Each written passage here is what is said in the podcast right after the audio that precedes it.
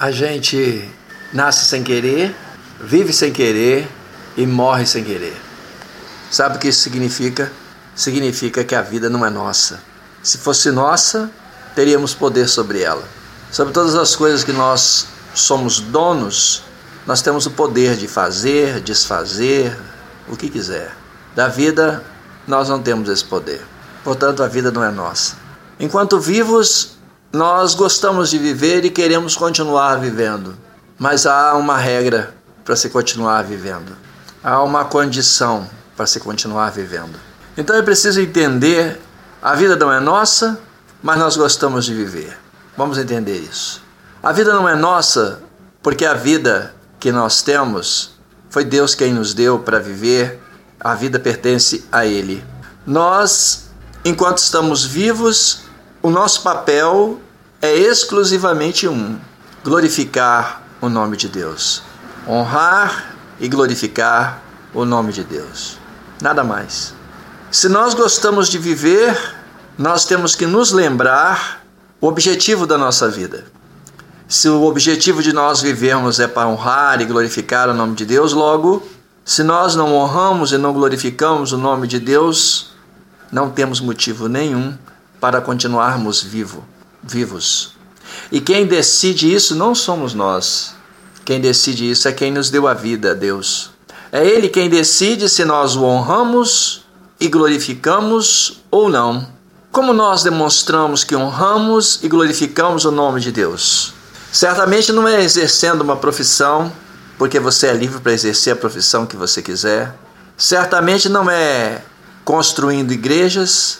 Certamente não é fazendo obras de caridade. Certamente não é fazendo prédios, conventos, coisas, falando, pregando a palavra de Deus, como eu estou falando aqui. Tudo isso faz parte da vida. Mas não é isto que demonstra que nós glorificamos a Deus, que nós honramos o nome de Deus. A base para que nós sejamos considerados como alguém que honra e glorifica o nome de Deus, a base são os mandamentos de Deus. O primeiro grande mandamento que nós temos, que o próprio Senhor Jesus nos ensinou, é amar a Deus sobre todas as coisas, com toda a tua força, com toda a tua alma e com todo o teu entendimento. Entendimento significa raciocínio, racional, não é coisa louca não, tá? Não é aquela fé doida não, tá? É pensando, raciocinando. E o segundo mandamento é ama o teu próximo como a ti mesmo. Dois primeiros mandamentos que são a base dos mandamentos de Deus. O primeiro mandamento, amar a Deus sobre todas as coisas, com toda a tua força, com toda a tua alma, com todo o teu entendimento estão nos quatro primeiros mandamentos que vem a seguir, que é: não terás outros deuses diante de mim, não farás para ti imagem de escultura, não te curvarás a elas nem as servirás, porque eu sou Deus zeloso, que visito a iniquidade do pai nos filhos até a terceira e quarta geração dos que me aborrecem, e faço misericórdia em milhares aos que me amam e guardam os meus mandamentos. O terceiro mandamento: não falarás o nome do teu Deus em vão porque Deus não tem por inocente aquele que fala o seu nome em vão. O quarto mandamento é: lembra-te do dia do sábado para o santificar.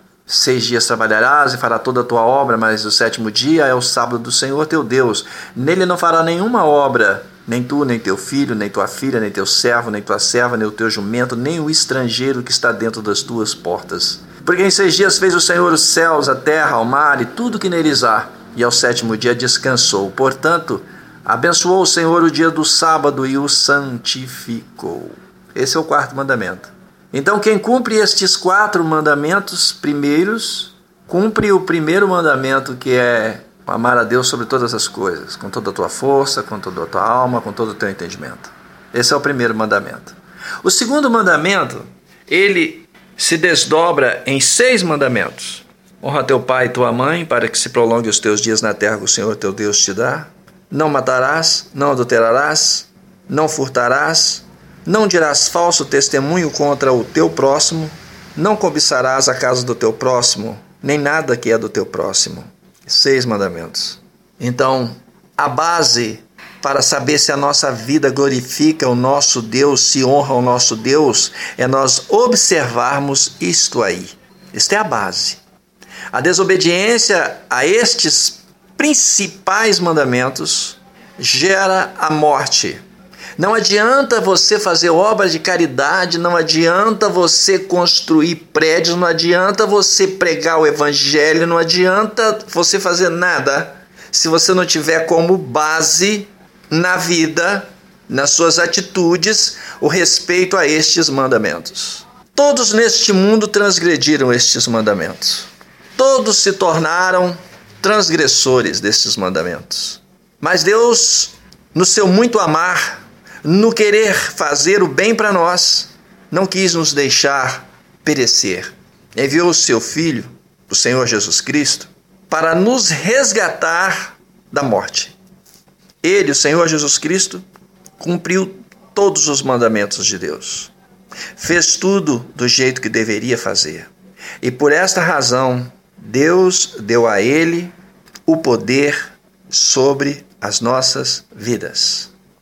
Ele se tornou Senhor das nossas vidas, porque ele comprou as nossas vidas com o sangue que ele derramou naquela, naquela cruz. Então, Qualquer um de nós nesse mundo já desobedeceu esses mandamentos básicos, mas há um recurso para nós. Há o recurso de buscar o Senhor Jesus Cristo agora, se arrepender de não ter feito aquilo que Deus orientou fazer. Buscar no Senhor Jesus Cristo a purificação pelo sangue que ele derramou naquela cruz e começar a nossa vida do zero. Mas qual a primeira coisa a se fazer depois de purificado pelo sangue do Senhor Jesus Cristo? Conhecer os mandamentos e passar a observá-los, passar a andar de acordo com os mandamentos, para assim permanecer no amor de Deus, conforme está escrito. Então, a vida que você vive não é sua. Você veio nu para aqui e sai daqui nu. O que prova que toda a obra que você faz não te pertence, pertence a Deus. Você é obra de Deus. As obras que você faz, portanto, são de Deus. Se elas são obras ruins, Deus irá desprezá-las e queimar todas elas, porque não foram feitas nele. Mas as obras que são segundo a vontade de Deus, ou seja, na observância dos mandamentos de Deus são obras feitas em Deus. Essas serão conservadas. Se você consegue compreender que a vida não é sua e que o que você constrói neste mundo também não te pertence, você então entende que a sua vida ela só tem valor diante de Deus quando você age de acordo. E é só Deus quem determina no seu coração a quem ele vai dar vida. E não há ninguém para aconselhá-lo. O Senhor Jesus Cristo intercede por nós, mas a intercessão do Senhor Jesus Cristo é exclusivamente na obediência, porque ele diz: Nem todo que me diz Senhor, Senhor entrará no reino dos céus, mas aquele que faz a vontade do meu Pai que está nos céus. Portanto, o Senhor Jesus Cristo quer também que nós obedeçamos a Deus em seus mandamentos, todos eles, porque o próprio Senhor Jesus Cristo também obedeceu. Então, ele quer que nós também obedeçamos. O Senhor Jesus Cristo então intercede por nós. Quando o Senhor Jesus Cristo olhou para nós, viu no nosso coração o desejo e a vontade de fazer a vontade de Deus. E o nosso esforço para isto. E o Senhor Jesus Cristo então intercede e nos dá vida vida. Se você gosta de viver, se é importante viver, entenda, ande de acordo com a vontade de Deus. Porque você não tem nenhum recurso para sustentar a sua própria vida. Só Deus pode sustentá-la. E Deus só a sustentará se a sua vida for para a honra e glória do nome dele. Que Deus te abençoe.